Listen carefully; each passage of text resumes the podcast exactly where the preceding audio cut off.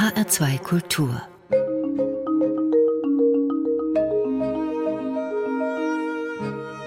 Doppelkopf am Mikrofon ist Klaus Walter. Mein Gast heute ist Samuel Salzborn.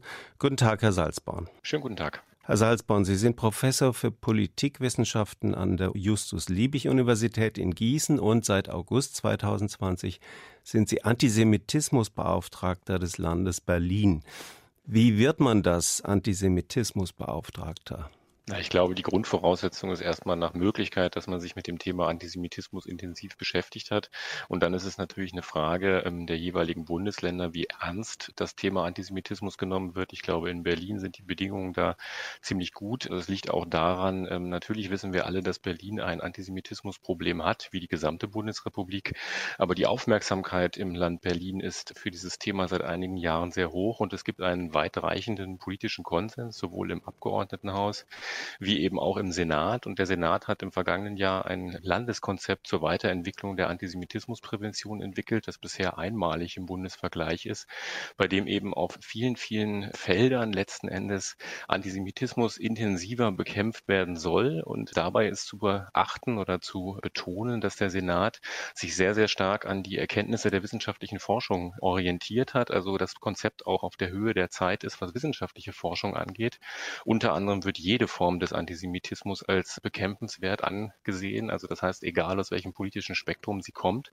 Und das macht die Sache natürlich wissenschaftlich interessant. Wenn man seit vielen Jahren oder Jahrzehnten zum Thema Antisemitismus geforscht hat, wie das bei mir der Fall ist, dann ist es ausgesprochen spannend ähm, zu sehen, ob es denn gelingen kann, in einem politischen Klima wie in Berlin, wo es einen großen, fast umfangreichen Konsens politisch gibt, gegen Antisemitismus vorzugehen, ob das, was man in der Wissenschaft dann eben auch an Erkenntnissen der Antisemitismusprävention und Bekämpfung hat, ob sich das dann dann tatsächlich in der Praxis umsetzen lässt. Mhm. Sie haben gesagt, äh, Sie forschen seit Jahrzehnten in Sachen Antisemitismus. Sie sind Jahrgang 1977, also erst 43, wenn ich das so sagen darf.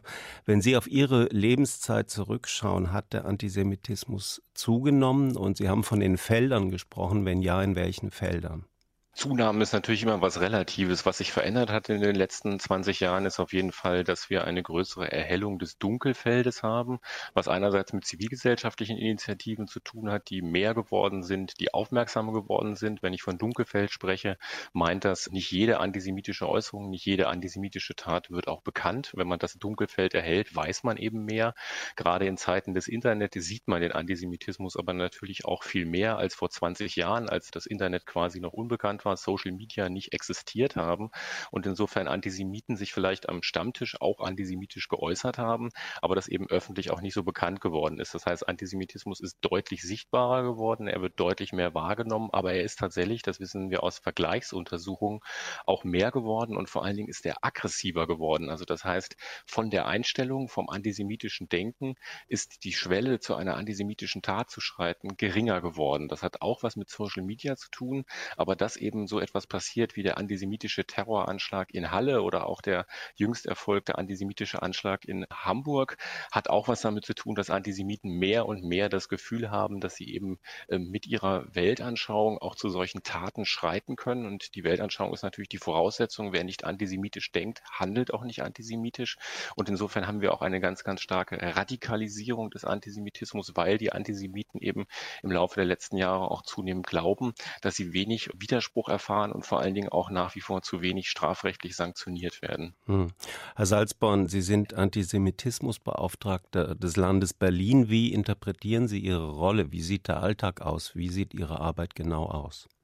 Naja, die Aufgabe besteht vor allen Dingen darin, das ist auch dem Land sehr, sehr wichtig, dem Senat sehr wichtig. Dieses Amt hier wurde ja benannt als Ansprechpartner. Also das heißt, ich habe eine gewisse Schnittstellenfunktion, ganz besonders in Richtung der jüdischen Community Berlins, aber auch der zahlreichen Akteure und Akteurinnen, die in Berlin im Bereich der Antisemitismusprävention arbeiten. Das ist ja tatsächlich auch im bundesweiten Vergleich fast einmalig, was das große Engagement in der Zivilgesellschaft in Berlin gegen Antisemitismus angeht. Die haben alle natürlich jetzt schon starke und laute Stimmen Stimmen, aber es ist ein Anliegen des Senats gewesen, diese Stimmen auch stärker in den politischen Prozess einzuspeisen. Und meine Rolle als Ansprechpartner des Landes Berlin zu Antisemitismus besteht eben darin, diese unterschiedlichen Dinge zu vernetzen. Auf der einen Seite die jüdische Community und die zivilgesellschaftlichen Initiativen gegen Antisemitismus, aber auf der anderen Seite, wenn man so will, das politische Berlin, also die einzelnen Senatsverwaltungen in anderen Bundesländern, würde man eben sagen, die einzelnen Ministerien und deren Engagement und deren Arbeit so miteinander zu vernetzen und zu verzahnen, dass es ineinander greift und sich verstärkt. Hm. Sie haben gesagt, bei vielen Jüdinnen und Juden ist das Vertrauen in Institutionen erschüttert. Warum? Können Sie das erklären? Naja, es gibt unterschiedliche Gründe dafür. Einerseits ist es natürlich historisch bedingt, also das heißt, die Verfolgung von Jüdinnen und Juden im Nationalsozialismus war ja eine, die von staatlichen Akteuren maßgeblich organisiert und durchgeführt worden ist. Insofern gibt es, glaube ich, erstmal immer eine Grundskepsis. Die ist aber über viele Jahre in der Bundesrepublik eigentlich auch abgebaut worden. Allerdings ist in jüngster Vergangenheit aufgrund zahlreicher Vorfälle das nachhaltig erschüttert. Denken wir an den Terroranschlag in Halle, wo das zuständige Land im Vorfeld und auch im Nachgang meines Erachtens sehr, sehr viele Fehler gemacht hat. Es bleibt bis heute unklar, warum die Synagoge an diesem Feiertag, dem höchsten jüdischen Feiertag Yom Kippur, nicht geschützt war, warum es keine Polizei gegeben hat, warum die Polizei spät reagiert hat, warum man quasi von dem Täter und seinen Aktivitäten online, also in diesem Fall dann der Verfassungsschutz, offensichtlich nichts wusste und die Tat nicht verhindern konnte. Das ist so ein Beispiel. Und ein anderes Beispiel, das man vielleicht denken mag, ist ein Fall in Hannover, wo ein Polizeibeamter sich im Rahmen der verschwörungsfantastischen Corona-Demonstrationen betätigt hat, der zugleich damit beauftragt beauftragt war, in Hannover für die jüdische Gemeinde die Sicherheitskonzepte zu erstellen. Also das heißt, ähm, ein, ein dramatischer Fall, der ist auch inzwischen nicht mehr im Dienst tätig. Allerdings sind das natürlich so Dinge, die immer wieder, egal ähm, wo sie stattfinden, das Vertrauen in der jüdischen Gemeinde und in der jüdischen Gemeinschaft in Deutschland immer wieder erschüttern, weil man sich natürlich völlig zu Recht die Frage stellt, könnte das auch hier bei mir, könnte das in Berlin, könnte das in Hessen, könnte das in einer anderen Stadt, einem anderen Dorf genauso passieren. Und das ist sozusagen der Punkt, an dem, glaube ich, alle gemeinsam arbeiten müssen. Und da sind ganz besonders die Institutionen der inneren Sicherheit gefragt, hier ganz, ganz stark eben auch ähm, auf die jüdischen Gemeinden zuzugehen und klarzumachen, dass man solche ähm, Vorfälle nicht toleriert und dass man quasi dann auch alle Konsequenzen daraus zieht. In der Ankündigung zu dieser Sendung haben wir Sie bezeichnet als Kämpfer gegen den Judenhass. Sind Sie damit einverstanden oder ist Ihnen das zu pathetisch? Naja, also ich glaube, man muss gegen Antisemitismus kämpfen. Das ist eine ganz, ganz klare Verpflichtung. Das ist eine Verpflichtung, die auch die bundesdeutsche Demokratie kennzeichnet. Ähm, der Kampf gegen Antisemitismus ist paradigmatisch auch für die Auseinandersetzung um den Erhalt und die Stärke der Demokratie, weil Antisemitinnen und Antisemiten richten sich natürlich immer gegen Jüdinnen und Juden. Aber das, was sie in ihren antisemitischen Vorstellungen Jüdinnen und Juden zuschreiben, also das, was sie glauben, was Jüdinnen und Juden machen würden, so Antisemitinnen und Antisemiten wenden sich gegen die Aufklärung, sie wenden sich gegen gegen die Freiheit, sie wenden sich gegen die Gleichheit, sie wenden sich quasi gegen Rechtsgleichheit letzten Endes, sie äh, wollen Diskriminierung einsetzen, das sind Kernessentials der bundesdeutschen Demokratie. Mhm. Insofern muss man, wenn man Demokratin und Demokrat ist, natürlich gegen Antisemitismus kämpfen. Und ich glaube, das ist auch nicht pathetisch, auch wenn es auf den ersten Blick so scheint, weil wir befinden uns in einer Auseinandersetzung, in der Antisemitismus schlicht und ergreifend gewalttätige Formen und terroristische Formen angenommen hat. Und wenn man dann so tut, als würde das quasi irgendwie eine neben ganz, ganz vielen Herausforderung sein, dann unterschätzt man, glaube ich, meines Erachtens die Dauergefahr, die der Antisemitismus in der Bundesrepublik darstellt und eben auch die Dauergefahr, die er für Jüdinnen und Juden mhm. täglich darstellt. Welche persönlichen Motive haben Sie für Ihre Arbeit, für Ihren Kampf gegen Judenhass? Haben Sie eigene Erfahrungen mit Antisemitismus gemacht? Naja, man macht auf dem Weg der Auseinandersetzung mit Antisemitismus und auch gerade Rechtsextremismus eine ganze Menge eigene Erfahrungen. Die will ich jetzt gar nicht so hochhängen. Das, was ähm, jüdische Gemeinden erleben, ist da viel, viel dramatischer. Aber natürlich erlebt man selber auch Beschimpfungen, Anfeindungen, Drohungen, Gewaltandrohungen auf unterschiedlichem Wege.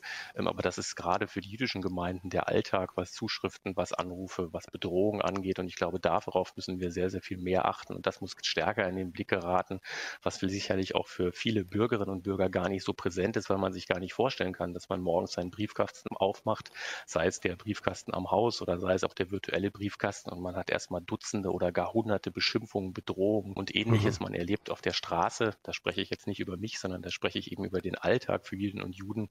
Sobald man mit einem jüdischen Symbol zu erkennen ist, wie beispielsweise der Kippa oder einer Kette mit einem Davidstern, erlebt man eben Anfeindungen und ich glaube, das können sich viele Bürgerinnen und Bürger nicht vorstellen und da brauchen wir deutlich mehr Sensibilität und Solidarität, weil es im Alltag vieler Menschen nicht präsent ist, weil sie es dann auch nicht erleben. Und der Alltag für Jüdinnen und Juden in der Bundesrepublik ist eben ein komplett anderer, ein sehr, sehr stark von Diskriminierung, Anfeindung und Bedrohung geprägter. Und das ist das, worum es in der Sensibilisierung geht. Da ist es gar nicht so wichtig, was meine Erfahrungen sind, sondern ich glaube, ich möchte vor allen Dingen darauf hinweisen, dass das ein ganz, ganz zentraler Punkt ist, wo ein höheres Bewusstsein hergestellt werden sollte.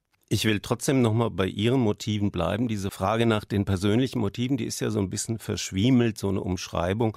Eigentlich möchte ich Sie fragen, sind Sie eigentlich Jude? Und gleichzeitig habe ich ein komisches Gefühl dabei, als Nicht-Jude diese Frage zu stellen. Ist die vielleicht indiskret? Ist sie peinlich? Ist sie einfach falsch? Wie gehen Sie damit um? Naja, zunächst mal würde ich sagen, religiöse Bekenntnisse sind in der Bundesrepublik Privatsache. Das ist auch eine Frage, die im Kontext der Demokratie meines Erachtens zentral ist, dass Religion eine Privatangelegenheit ist. Und insofern sind es, glaube ich, Punkte, die alle Menschen für sich selbst entscheiden müssen, wie offen, wie offensiv möchten sie mit ihrem Glauben umgehen. Und da sind wir auch schon wieder beim zentralen Punkt. Also das heißt, wenn jemand in der Öffentlichkeit ein religiöses Symbol tragen möchte, wenn jemand äh, diese Religion ausleben möchte und damit andere nicht tangiert, passiert, dann ist es, glaube ich, die persönliche Freiheit und das muss der Staat garantieren. Also er muss die Religionsfreiheit, die Ausübung garantieren und ob das dann jemand für sich individuell entscheidet und machen möchte und damit umgehen möchte und ähm, quasi die Frage beantworten möchte oder nicht, das ähm, ist eine individuelle Entscheidung. Zunächst mal ist und bleibt es eine Privatfrage ähm, und damit auch eine Frage, die jeder und jede für sich selbst beantworten muss. Aber noch einmal betont, der Staat muss diesen Freiraum garantieren der freien Religionsausübung. Mhm. Um solche Fragen geht es in Ihrem aktuellen Buch, das heißt Kollektive Unschuld, die Abwehr der Shoah im deutschen Erinnern. Darüber wollen wir gleich reden, über dieses Buch, aber vorher wollen wir Musik hören. Sie haben Musik mitgebracht. Was haben Sie mitgebracht? Ja, ich glaube tatsächlich, die Entscheidung, als es mir angeboten worden ist, Musik auszuwählen, ist natürlich immer nicht leicht. Man hat ähm, unterschiedliche Zielgruppen bei Radiostationen. Mir ist es aber in diesem Zusammenhang wichtig, einerseits Musik anzuspielen oder auch zum Gehör zu bringen, die sich mit dem Themenfeld jüdisches Leben und auch Antisemitismus ähm, kritisch auseinandersetzt und das durchaus auch mit Formen tut, die jetzt nicht ähm, auf den allerersten Blick eingängig sind. Und zum anderen habe ich persönlich unterschiedliche musikalische Sympathien. Das wird jetzt vielleicht einige Hörerinnen und Hörer überraschen. Ähm, eine dieser Sympathien liegt im Bereich des Rap und insofern habe ich mir erlaubt, in diesem Bereich einige Vorschläge zu machen, die vielleicht auch hier und da für Irritationen sorgen werden, aber ich glaube gerade, das ist wichtig. Die Irritation ist nämlich ein wesentlicher erster Schritt der Hinterfragung eigener Positionen. Oh, und was hören wir? Wir hören als erstes Ben Salomo mit seinem ähm, neuen Titel Deduschka, den er anlässlich des anstehenden Jubiläumsjahres 1700 Jahre jüdisches Leben in Deutschland gerade veröffentlicht hat. Ich lebe schon eine Ewigkeit in diesem Land, das Land, für das sich Deduschka entschieden hat. Ich war noch klein, wurde nicht gefragt, von der gemeinsamen Geschichte habe ich nichts geahnt. Unzählige Generationen, Millionen meiner Ahnen haben schon hier gewohnt. Doch dieses Land hat sie nicht verschont. So sehr sie sich bemühten, es wurde nicht belohnt. Wie viele Mahnmale braucht es noch, bis uns die letzte Träne aus den Augen tropft? Jüdisches Leben, genau genommen. Synagogen, Museen, wie ausgestopft. Oder hinter schusssicherem Panzerglas. Bereit für den nächsten, der einen Anschlag plant. Warten auf das nächste Massaker, als Israel Kritik getan das darf man ja. Djeduschka, du hast ihn vertraut, doch dein Vertrauen wurde mir geraubt. Trotz alledem bin ich hier zu Haus, seit 1700 Jahren ist das zu glauben. Und wenn mich einmal meine Kinder fragen, aber wie war's in deinen Kindertagen? Was soll ich meinen Kindern sagen? Was werde ich meinen Kindern sagen? Djeduschka, du hast ihn vertraut doch dein Vertrauen wurde je missbraucht. Trotz alledem sind wir hier zu Haus. Seit 1700 Jahren ist das zu glauben. Und wenn mich einmal meine Enkel fragen, Sabale, wie war's in deinen Kindertagen? Dann möchte ich meinen Enkeln sagen, euch muss das nicht mehr plagen. Ich blick zurück über den Horizont, ins Land, aus dem die Väter meiner Ahnen kommen bevor die Römer sie vertrieben haben, die Ahnen der Väter Europas dieser Tage. Wie tausendjährige Olivenbäume sind unsere Wurzeln in der Erde, zieh uns nicht zu leugnen. Wir müssen nicht länger davon träumen, unsere Nation ist auferstanden, um als Licht zu leuchten. Oh Dieduschka, du hast ihn vertraut, doch dein Vertrauen wurde mir geraubt. Deshalb war ich niemals hier zu Haus, seit 1700 Jahren nicht, ist das zu glauben. Mich einmal meine Kinder fragen, aber wie war's in deinen Kindertagen? Dann möchte ich meinen Kindern sagen, kommt alle her in meine Arme. Dieduschka, du hast ihn vertraut, doch dein Vertrauen wurde je missbraucht. Deshalb warst du niemals hier zu Haus, seit 1700 Jahren nicht, ist das zu glauben. Und wenn mich einmal meine Enkel fragen, Saberle, wie war's in deinen Kindertagen? Werde ich meinen Enkeln sagen, nie wieder lassen wir uns verjagen. Deduschka, das ist Ben Salomo, ausgesucht von Samuel Salzborn, heute zu Gast hier im Doppelkopf bei H2 Kultur. Samuel Salzborn ist Antisemitismusbeauftragter des Landes Berlin. Herr Salzborn, ich möchte Ihnen gern etwas vorlesen. Und zwar einen Artikel aus der linken Wochenzeitung Jungle World, den kennen Sie wahrscheinlich. Die Jungle World ist wohlgemerkt eine linke Zeitung, die explizit pro-Israel ist und explizit anti-antisemitisch. Das ist wichtig zu wissen. Es handelt sich um einen Kommentar von Ralf Fischer aus dem August 2020, warum Juden weiterhin besser auf massive Holztüren statt auf Antisemitismusbeauftragte vertrauen sollten. Das spielt an auf den Anschlag auf die Synagoge in Halle 2019. Da hat nur eine massive Holztür verhindert, dass es da ein Blutbad gab.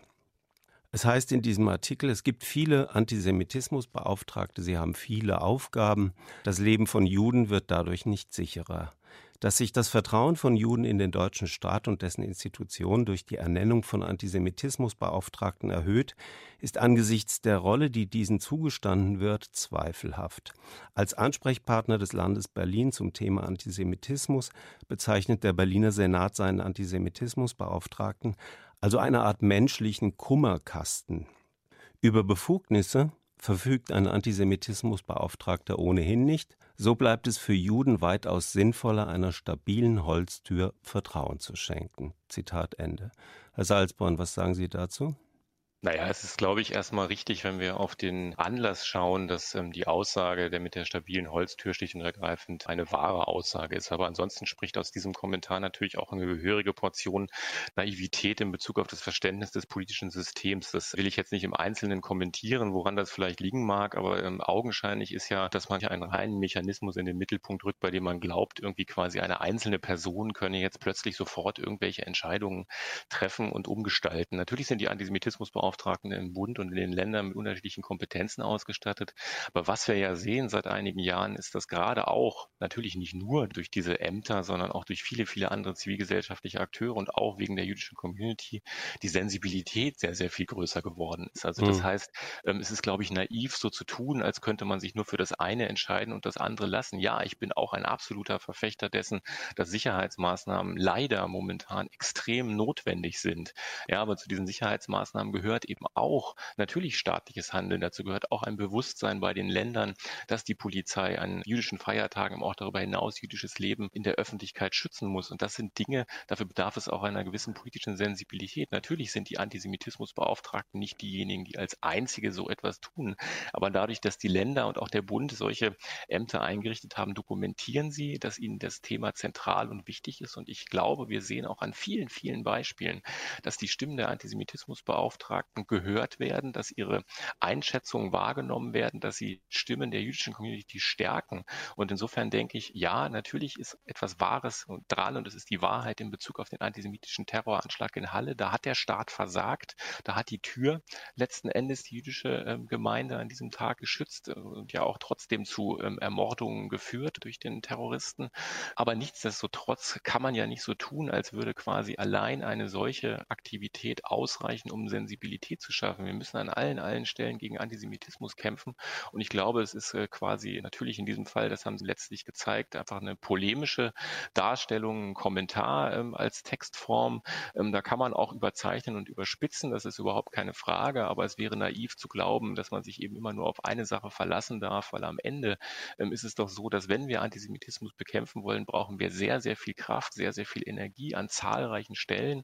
Und ich würde sehr davor warnen, immer das eine gegen das andere auszuspielen mhm. und damit sozusagen so zu tun, als hätte man selbst die Weisheit mit Löffeln gefressen und würde allein die Möglichkeit haben, ähm, das zu kritisieren. Die Kritik ist richtig, aber sie muss eben auch dazu beitragen, das Bewusstsein ähm, in der Öffentlichkeit weiter zu stärken und damit auch staatliches Handeln umfangreicher zu gestalten im Kampf gegen Antisemitismus. Mhm. Lassen Sie uns über Ihr Buch sprechen, Herr Salzborn. Es heißt Kollektive Unschuld, die Abwehr der Shoah im deutschen Erinnern. Es ist nicht weniger als die größte Lebenslüge der Bundesrepublik, schreiben Sie, der Glaube an eine tatsächliche Aufarbeitung der Vergangenheit. Woran machen Sie diese Lebenslüge fest?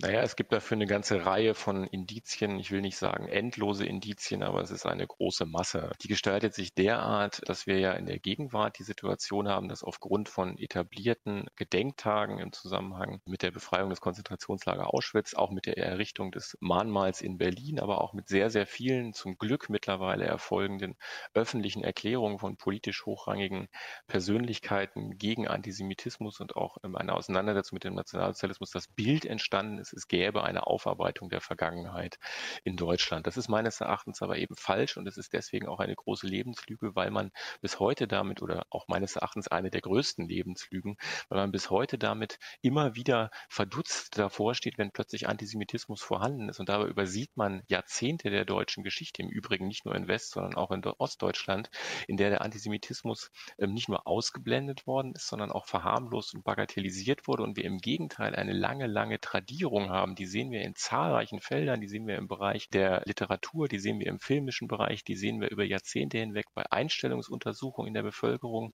und die sehen wir nicht zuletzt auch auf der politischen Agenda, also Formen der Vermeidung der Auseinandersetzung ähm, in der Frühgeschichte der Bundesrepublik, der Entlastung, der Straffreiheitsstellung der zahlreichen Täterinnen und Täter. Sie wissen ja, dass die Nürnberger Hauptkriegsverbrecherprozesse und die entsprechenden Folgeprozesse, auch Auschwitz-Prozess, eben nur an der ganz, ganz obersten Spitze angesetzt haben haben und dass es sehr, sehr schnell Formen von Entlastung, von Straffreistellungen gegeben hat. Der erste Deutsche Bundestag hat fast als eine seiner ersten Amtshandlungen ein Straffreiheitsgesetz erlassen, das große Massen der Täterinnen und Täter letztlich der Strafverfolgung entzogen hat. Und das ist, glaube ich, die eine Seite. Und die andere Seite ist, dass man zugleich mit der Gründung der Bundesrepublik begonnen hat, einen eigenen Opfermythos festgemacht an den Flüchtlingen und Vertriebenen zu konstruieren und sich selbst in die Opferrolle gerückt hat und damit also genau das, das Entschuldigung, wenn ich Sie unterbreche, Sie die Täter-Opfer-Umkehrung, über die Sie auch schreiben.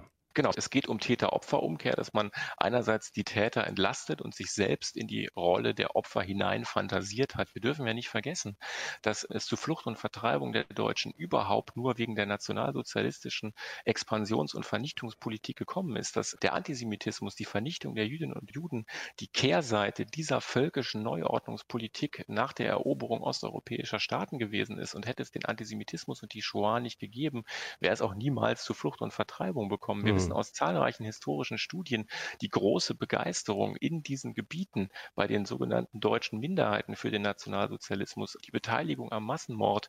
Und das alles wird ausgeblendet, wenn man sozusagen im Übrigen auch gegen das völkerrechtlich verbindliche Potsdamer Abkommen, in dem die Ausweisung der deutschen Bevölkerung ja völkerrechtlich verbindlich festgelegt worden ist, dann sich hinstellt und so tut, als sei man selber das Opfer gewesen und als wäre man selber sozusagen eigentlich Opfer des Nationalsozialismus. Und das verbindet sich in dieser Täter Täter-Opfer-Umkehr. Die Täterinnen und Täter werden entlastet. Sie werden quasi nebulös gehalten. Sie werden auch, wie man sagt, exterritorialisiert. Also es wird von mhm. einzelnen Personen gesprochen. Man richtet die Verantwortung auf die Person Hitlers oder auf einzelne Führungseliten. Aber die große Involvierung, die große Beteiligung und der große Anteil der Bevölkerung wird ausgeblendet. Damit werden und wurden Täterinnen und Täter entlastet. Und zugleich fantasiert man sich in eine eigene Opferrolle hinein, die schlicht und ergreifend historisch falsch ist. Also die Täter-Opfer-Umkehr, ein wichtiger Aspekt auch in Ihrem Buch, Herr Salzborn. Es geht aber auch um den Konsens, das haben Sie eben auch schon quasi angesprochen, den Konsens, den es in der Bundesrepublik gab, wahrscheinlich auch in der DDR, dass antisemitische Äußerungen in der Öffentlichkeit eigentlich tabu sind, außer am Stammtisch vielleicht. Und Sie schreiben, dies änderte sich mit der Paulskirchenrede von Martin Walser 1998 in der Walser Antisemitismus öffentlich salonfähig gemacht hat. Wie hat Martin Walser, einer der renommiertesten Schriftsteller des Landes, Antisemitismus salonfähig gemacht? Wir haben ja in der Geschichte der Bundesrepublik das Phänomen, dass Antisemitinnen und Antisemiten geglaubt haben, es sei ein Tabu, sich antisemitisch zu äußern. Meines Erachtens hat es dieses Tabu nie gegeben. Das sehen wir auch an historischen Kontroversen in den 80er Jahren, etwa dem Historikerstreit oder auch der Kontroverse um Bitburg oder auch anderen entsprechenden Debatten um beispielsweise Fassbinders Stück, das in Frankfurt für große Diskussionen gesorgt hat. Ähm, also das heißt, es hat so ein Tabu nie gegeben, aber Antisemitinnen und Antisemiten haben geglaubt, es mhm. würde dieses Tabu geben. Und das hatte natürlich trotzdem eine wirkmächtige Konsequenz, denn es hat dazu geführt, dass Antisemitismus tatsächlich weniger öffentlich kommuniziert wurde, als er vorhanden war. Das hat sich mit Martin Walser deshalb geändert, weil Martin Walser ja natürlich eine große moralische Autorität in der Bundesrepublik genießt und ähm, ja auch durchaus im Ruf steht, eher im linken Milieu angesiedelt zu sein, was ihn im Übrigen auch in anderem Zusammenhang mit Günter Grass, einem anderen wichtigen Schriftsteller, verbindet, der sich ja auch einige Jahre später ähm, antisemitisch positioniert hat und auch lange seine Mitgliedschaft in der Waffen-SS verschwiegen hat, der auch als linke moralische Autorität galt. Und das Wichtige in Bezug auf Walser in diesem Zusammenhang ist, dass er in seiner Paulskirchenrede sich ja entschieden gegen die deutsche Erinnerungspolitik, gegen die Erinnerung an die Shoah gewandt hat, gegen das Holocaust-Mahnmal gewandt hat und dass daraufhin Widerspruch fast ausblieb. Wir erinnern uns, nur Ignaz Bubis und seine Frau haben ihm damals den Applaus verweigert, also der damalige Präsident des Zentralrats der Juden. In der öffentlichen Debatte danach haben viele für Walser Partei ergriffen und das, was das öffentlich dokumentiert hat, ist für diejenigen, die vorher eben vielleicht dachten, sie können sich antisemitisch nicht äußern, die das nur am Stammtisch oder im engsten Familienkreis getan haben, dass die gesehen haben, oh, man kann sich antisemitisch äußern, es passiert nichts, man bekommt sogar Applaus dafür. Und das sehen wir in vielen, vielen Folgedebatten, die es gegeben hat, mit anderen prominenten Persönlichkeiten, über den Politiker Jürgen Möllemann, über den Journalisten Jakob Augstein beispielsweise. Also das heißt, öffentlich bekannte, prominente Personen, die eine gewisse Autorität und Renommee genießen, haben sich antisemitisch geäußert und die große Empörung, die große Kritik ist ausgeblieben. Und das hat bei Antisemitinnen und Antisemiten dazu geführt, nach und nach über die Zeit hinweg eben den Eindruck zu gewinnen, man kann sich antisemitisch äußern es gibt nicht nur wenig Kritik, es gibt auch kaum oder gar keine Sanktionen. Und das hat mhm. letzten Endes dazu geführt, dass antisemitische Ressentiments, die vorhanden waren, öffentlich nach und nach viel mehr mobilisiert worden sind und sich eben auch eine Form von offensiver und aggressiver Grundstimmung nach und nach immer weiter etabliert hat. Und dieser Effekt des, das wird man doch wohl noch sagen dürfen, also dass da sozusagen Schleusen sich auch geöffnet haben. Im Zusammenhang mit Ihrem äh, Buch noch eine Frage zum Titel Kollektive Unschuld. Das spielt ja mit dem Begriff der Kollektivschuld und die übergroße Mehrzahl der Deutschen, das haben Sie ja auch schon erwähnt, hat ja jede Schuld an der Ermordung von Millionen von Jüdinnen und Juden zurückgewiesen, hat sich unschuldig gefühlt. Welche Bedeutung hat der Begriff der Kollektivschuld? Der Begriff der Kollektivschuld ist ein ganz, ganz zentraler propagandistischer Begriff. Deswegen auch die Titelsetzung dagegen, ganz bewusst gewählt gegen diesen Begriff, weil der Begriff der Kollektivschuld, der ja oft auch als Kollektivschuldvorwurf gebraucht wird, ist eine Fantasie. Historiker haben gezeigt in entsprechenden Untersuchungen, dass es einen solchen Vorwurf als politische Handlungsmaxime niemals gegeben hat.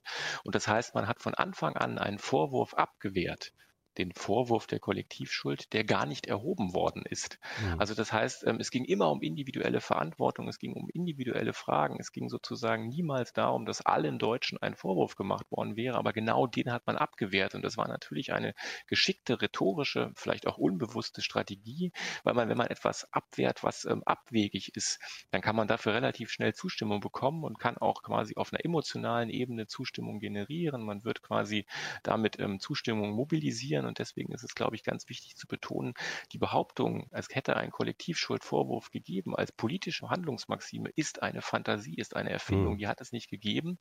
Und sie ist ein propagandistisches Instrument, um eben die eigene individuelle Verantwortung und die damit verbundenen Fragen von Verantwortlichkeit abzuwehren und abzulenken. In dem Zusammenhang fällt mir ein anderes Wort ein aus Ihrem Buch. Ist es das, was Sie meinen mit Erinnerungsabwehrgemeinschaft, also die nicht-jüdischen Deutschen als eine Erinnerungs Abwehrgemeinschaft?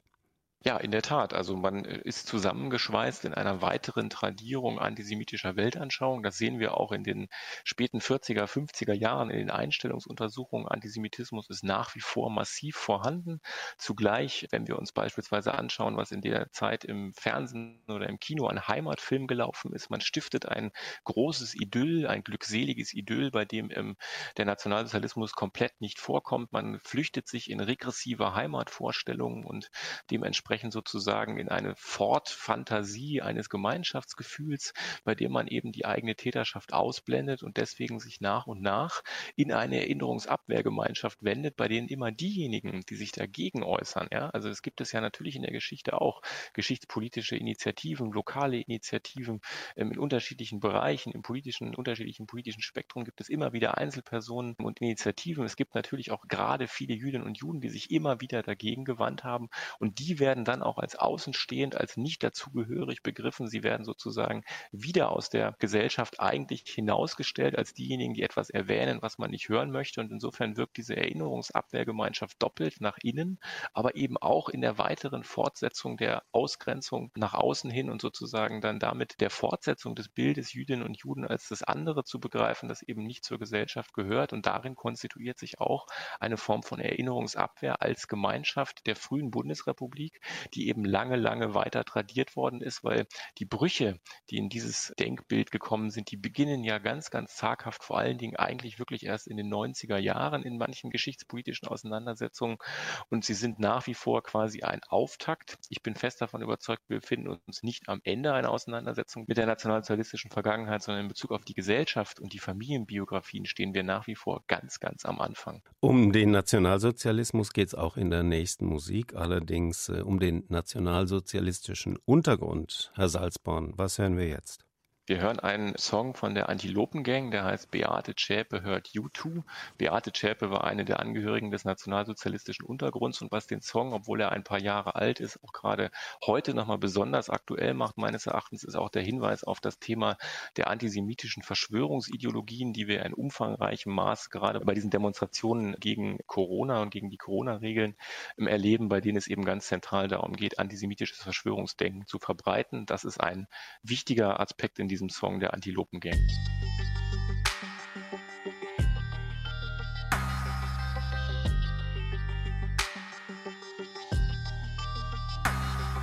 In jedem Provinznest gibt es ein paar Kneipen, die irgendwas mit Deutschheimat oder Adler heißen. An ihren Theken sitzen überall dieselben Hurensöhne. Sie fordern sowas wie den Volksentscheid auf Bundesebene. Du musst ein Deutscher sein, wenn du in diese Kneipen gehst und immer zu betonen, dass es den Deutschen scheiße geht. Sie würden überfremdet, weil Flüchtlinge kämen, die alle kriminell sind und sich nicht benehmen. Es wäre so schrecklich, denn Oma ihre Rente fällt nun angeblich irgendwelchen Roma in die Hände. Und aufgrund inländerfeindlicher Familienpolitik wünscht man sich Eva Hermann oder gleich Hitler zurück. Zwischen Schnaps und Bier wird der Hass geschürt, der sich auf jeden Fall mit einem Knall entladen wird. Denn heute dreschen sie noch Stammtisch verholen. Doch morgen haben sie Sprengstoff und scharfe Pistolen. Und Günter Grass schreibt ein neues Gedicht. Und Beate Zschäpe hört YouTube. Und Max Damage landet nen Hit. Und Beate Zschäpe hört YouTube. Und aus dem Jenseits lacht Jürgen Möllemann. Und der Holger Apfel fällt nicht weit vom Stamm. Und Max Mustermann zündet ein Flüchtlingsheim an. Deutschland, Deutschland, du tüchtiges Land. In jeder Stadt gibt es ein paar elendige Nazis, die versuchen ihren Gegnern das Leben schwer zu machen. Ich kenne das Gefühl, wenn ständig vor der Tür Kameraden auf dich warten und dich terrorisieren. Ich erinnere mich bis heute, das Klirren der Scheiben gemischt mit schrillen Schreien riss mich aus den Träumen. Ich war mir sicher, dass sie diesmal in der Wohnung sind. Stieg aus dem Fenster, um über den Balkon zu fliehen. In Todesangst saß ich auf dem Giebel. Den Griechen haben sie gejagt und gestiefelt. Sie hatten vor der Tür gewartet, diese Schweine. Und als die Haustür aufging, hagelte es Steine. Sie haben unseren Tod in Kauf genommen. Nur durch ein Wunder sind die Jungs da noch mal rausgekommen. Aber nächstes Mal könnte das anders ausgehen. Ich beschloss, in eine andere Stadt umzuziehen. Und Günter Grass schreibt ein neues Gedicht. Und Beate Zschäpe hört YouTube. Und Max Damage landet nen Hit. Und Beate Zschäpe hört YouTube. Und aus dem Jenseits lacht Jürgen Möllemann. Und der Holger Apfel fällt nicht weit vom Stamm. Und Max Mustermann zündet ein Flüchtlingsheim an. Deutschland, Deutschland, du tüchtiges Land. Jeder kennt einen, der von Verschwörung schwadroniert. Und der weiß, wer die Medien und Börsen kontrolliert. Dem es leicht fällt, die Welt in Gut und Böse zu sortieren. Und der kennt auch immer eine simple Lösung des Problems. Zu Verschwörungstheorien gehören Vernichtungsfantasien. Sie können sagen, was sie wollen, sie sind schlicht Antisemiten. All die Pseudo-Gesellschaftskritiker, die Elsässer, KenFM-Weltverbesserer. Nichts als Hetzer in deutscher Tradition, die den Holocaust nicht leugnen, sie deuten ihn um. Die Nazis von heute sind friedensbewegt und sie sind sehr um Palästina bemüht. Sie sind tierlieb, doch sie wollen Kinderschänder lynchen und sie wissen, dass die Chefs der Welt im Hinterzimmer sitzen. Man kann und darf mit diesen Leuten gar nicht mehr reden. Es sollte nur noch darum gehen, ihnen das Handwerk zu legen. Und Günter Grass schreibt ein neues Gedicht. Und Beate Zschäpe hört YouTube. Und Max Damage landet nen Hit.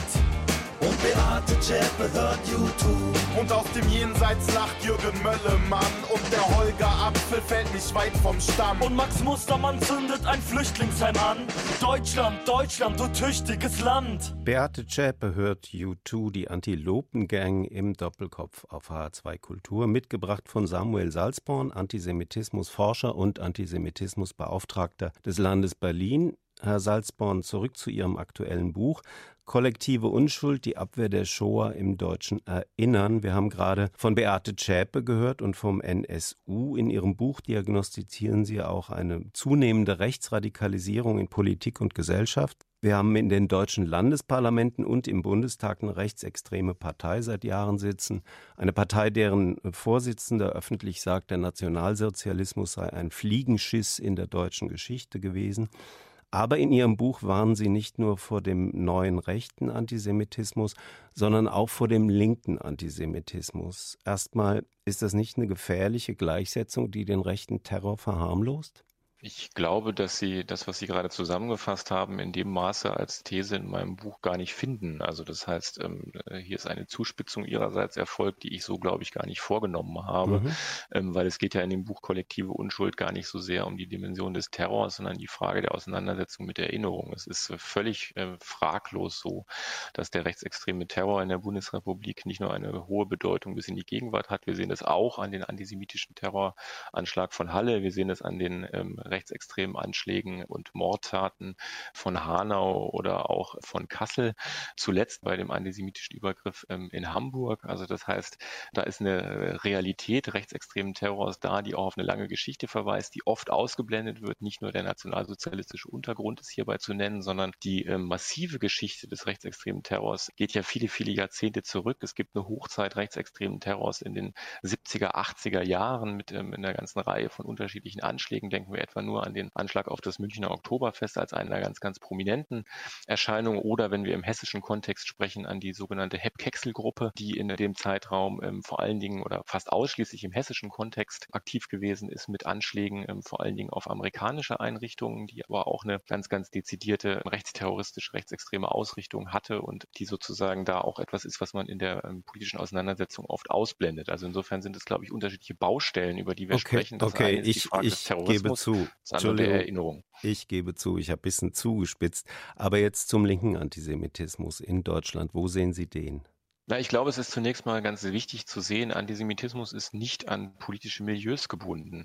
Natürlich hat der Antisemitismus in der Gegenwart besonders hohe Relevanz in einem rechten, rechtsextremen Kontext, auch in einem islamisch-islamistischen Kontext, aber er ist immer wieder auch in der politischen Mitte zu vernehmen. Es gibt Stimmen in der politischen Mitte, ähm, die auch sich antisemitisch äußern und selbstverständlich ist auch die politische Linke in Deutschland nicht frei von Antisemitismus, ganz im Gegenteil. Allerdings muss man beim Antisemitismus aus der politischen Linken auch sehen, dass man hier im Unterschied Unterschied zum Beispiel zum Rechtsextremismus, wo der Antisemitismus einen Konsens des Weltbildes darstellt, ist in der politischen Linken der Bundesrepublik zu attestieren, dass gerade seit den 90er Jahren die politische Linke, die außerparlamentarische politische Linke vor allen Dingen auch maßgeblich immer wieder dafür verantwortlich war, dass Antisemitismus auf die Agenda der Auseinandersetzung geholt worden ist. Das heißt, wenn wir über linken Antisemitismus sprechen, sprechen wir hier über ein Phänomen, das zwar Teile der Linken betrifft, aber nicht die gesamte politische Linke und hier vor allen Dingen über ein Milieu, das sich aus antiimperialistischen Traditionen der 60er, 70er Jahre speist und das quasi ein, ein, bestimmtes Weltbild vertreten hat, eben das Weltbild des sogenannten Anti-Imperialismus,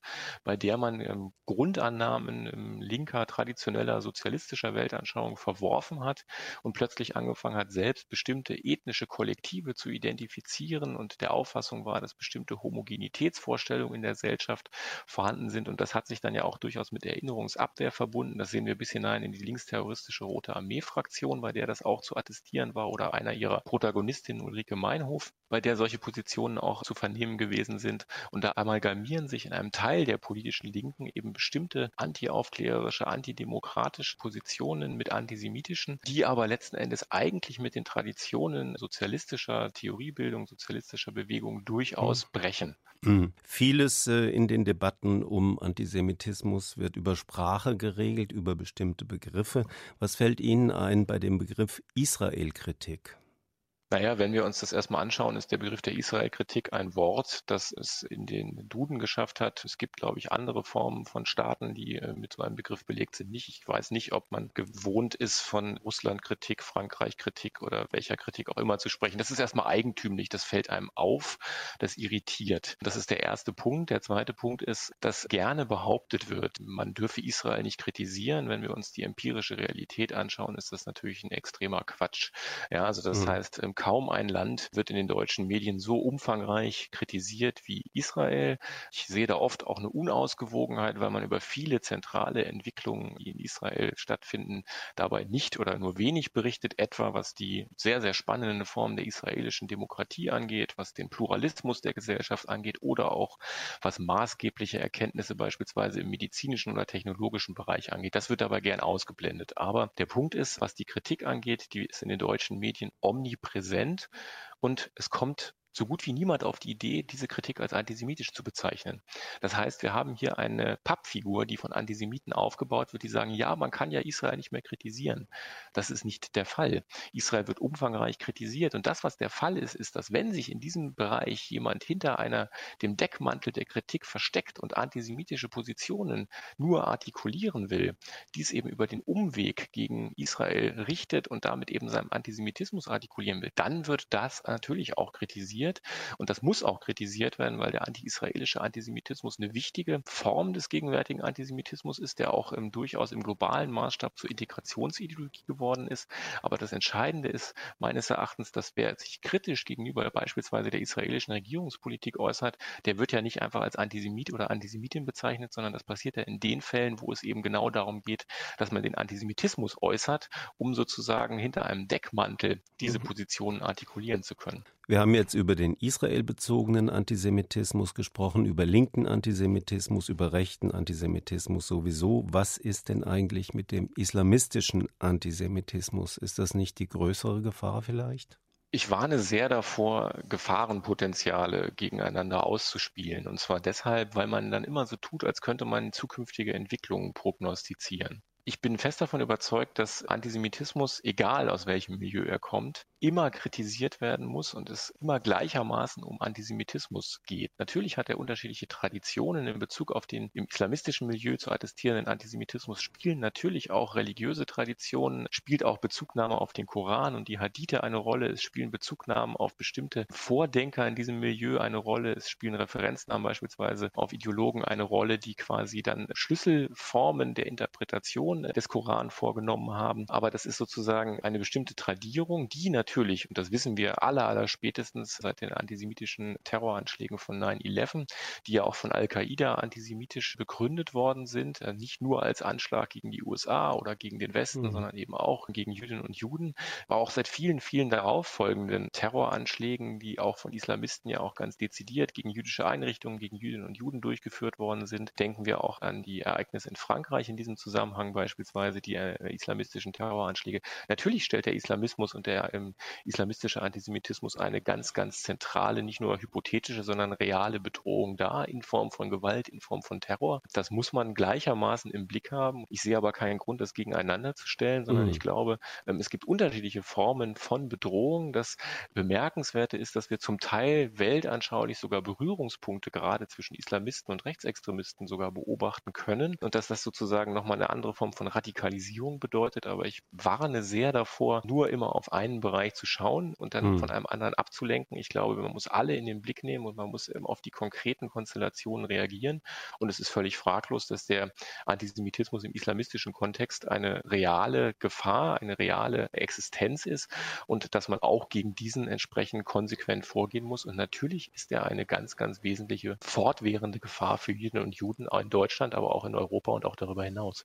Wenn ich schon mal mit einem Antisemitismus-Experten rede, es gibt ja in Sonntagsreden von Politikerinnen und Politikern immer mal den Begriff von der großartigen christlich-jüdischen Tradition. Können Sie mir erklären, was das ist? Ich meine, es waren ja auch viele gute und fromme Christen, die im Nationalsozialismus Jüdinnen und Juden umgebracht haben. Und diese Tradition kann damit wohl nicht gemeint sein. Was ist das, die christlich-jüdische Tradition? Also ich denke, erklären müssten den Begriff vor allen Dingen diejenigen, die ihn verwenden, mutmaßlich damit auch die christlichen Kirchen, was das Verständnis angeht. Ich kann nur eine Annäherung vornehmen. Ich glaube, dass es sich sehr stark darauf bezieht, dass nach dem Nationalsozialismus ja auch aus dem christlichen Kontext viele Bemühungen auf ähm, Ebene von Einzelpersonen, aber auch von Strukturen unternommen worden sind, sich gegen Antijudaismus, Antisemitismus zu engagieren und in diesem Zusammenhang einen entsprechenden Dialog in Gang zu setzen oder auch ähm, interreligiösen Dialog Gang zu setzen oder zu befördern. Gleichwohl, wenn man darauf schaut, was äh, in den christlichen Kirchen auch an offenen Baustellen nach wie vor vorhanden ist, sind das vielleicht auch eher Dinge, bei denen man das ein oder andere Fragezeichen haben könnte. Bei der evangelischen Kirche hat ja noch ja, vor gar nicht so langer Zeit das äh, sogenannte Lutherjahr stattgefunden. Da habe ich sehr stark vermisst eine kritische Auseinandersetzung mit der Person Luthers und vor allen Dingen auch mit der Frage, inwiefern eigentlich die Luther-Übersetzung der Bibel heute überhaupt noch Verwendung finden sollte. Ganz viel von dem, was da auch an anti jüdischen, antisemitischen Passagen drinsteht, hat ja was mit seiner Übersetzung zu tun. Es gibt Alternativen. Die sogenannte Bibel in gerechter Sprache ist eine solche Diskussionsgrundlage, in der versucht worden ist, von zahlreichen Wissenschaftlerinnen und Wissenschaftlern eben diese antijüdischen, aber auch andere sexistische, antifeministische Passagen eben aus der Übersetzung herauszunehmen. Da, glaube ich, ist noch viel Potenzial in Bezug auf die evangelische Kirche, ähm, auch selbstkritisch sich auseinanderzusetzen in Bezug auf die katholische Kirche. Auch nur ein Beispiel ist es bis bis heute so, dass wir mit der Rolle von Papst Pius im Nationalsozialismus immer noch sehr, sehr viel mehr an Selbstkritik der katholischen Kirche eigentlich wünschen würden. Und es, glaube ich, nötig ist hier vor allen Dingen nur auf der einen Seite den Dialog zu suchen, den die christlichen Kirchen gegenüber dem Judentum suchen, sondern auch sehr, sehr viel mehr auch wieder das Moment der Selbstkritik in Bezug auf die eigene Religion, in Bezug auf die eigene Geschichte zu stärken und damit letzten Endes dann eigentlich auch den wesentlicheren Schritt zu machen, bei dem, glaube ich, Christinnen und Christen gar nicht unbedingt was zu verlieren haben, weil eine solche selbstkritische Auseinandersetzung kann ja durchaus auch konstruktiv für den eigenen Glauben sein. Und das wäre, glaube ich, ein wesentlicher Schritt hin zu dem, was oftmals beschworen wird und bei dem ich nicht so ganz erklären kann, was damit gemeint ist. Aber vielleicht können die christlichen Kirchen und deren Vertreterinnen und Vertreter das letzten Endes etwas besser.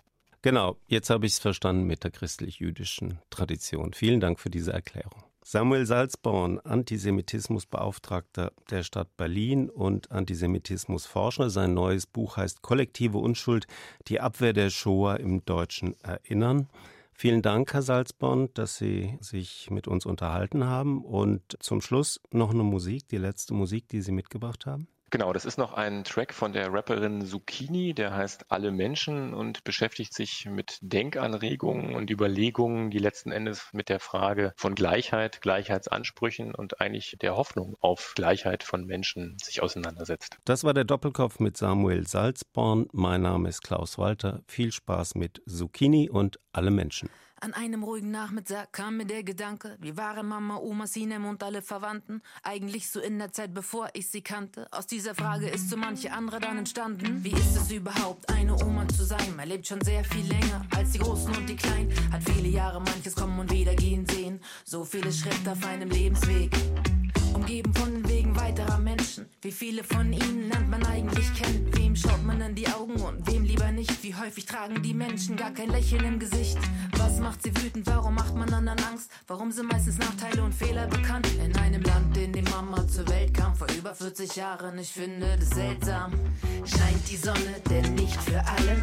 Bäume spenden Schatten in jedem Falle. Jeder Mensch soll leben können, wo und wie er mag. Abend schlafen, lernen, leben jeden Tag scheint die Sonne, denn nicht für alle. Bäume spenden Schatten in jedem Falle. Schlüge doch in jeder Brust ein weiches Herz. Alle Menschen haben den gleichen Wert.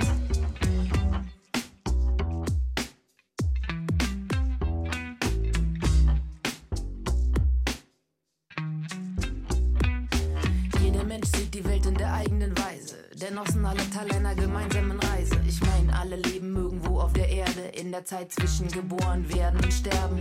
Alle hoffen doch auf Glück und Gesundheit. Was zum Himmels Willen kann dann der Grund sein, dass Menschen sich hassen, anstatt sich zu lieben? Wie wird das Krieg wieder Frieden? Es gibt so viel Schlimmes in der Geschichte der Menschen. Es muss doch gehen, wir können das sicherlich ändern. Ich überleg mir eine Lösung, so dass alle gewinnen. Zuerst will ich mit Mama, Oma und Sinem beginnen. Scheint die Sonne, denn nicht für alle. Bäume spenden Schatten in jedem Falle. Jeder Mensch soll leben können, wo und wie er mag. Atmen, schlafen, lernen, lieben jeden Tag. Scheint die Sonne, denn nicht für alle. Bäume spenden Schatten in jedem Falle. Schlüge doch in jeder Brust ein weiches Herz. Alle Menschen haben den gleichen Wert.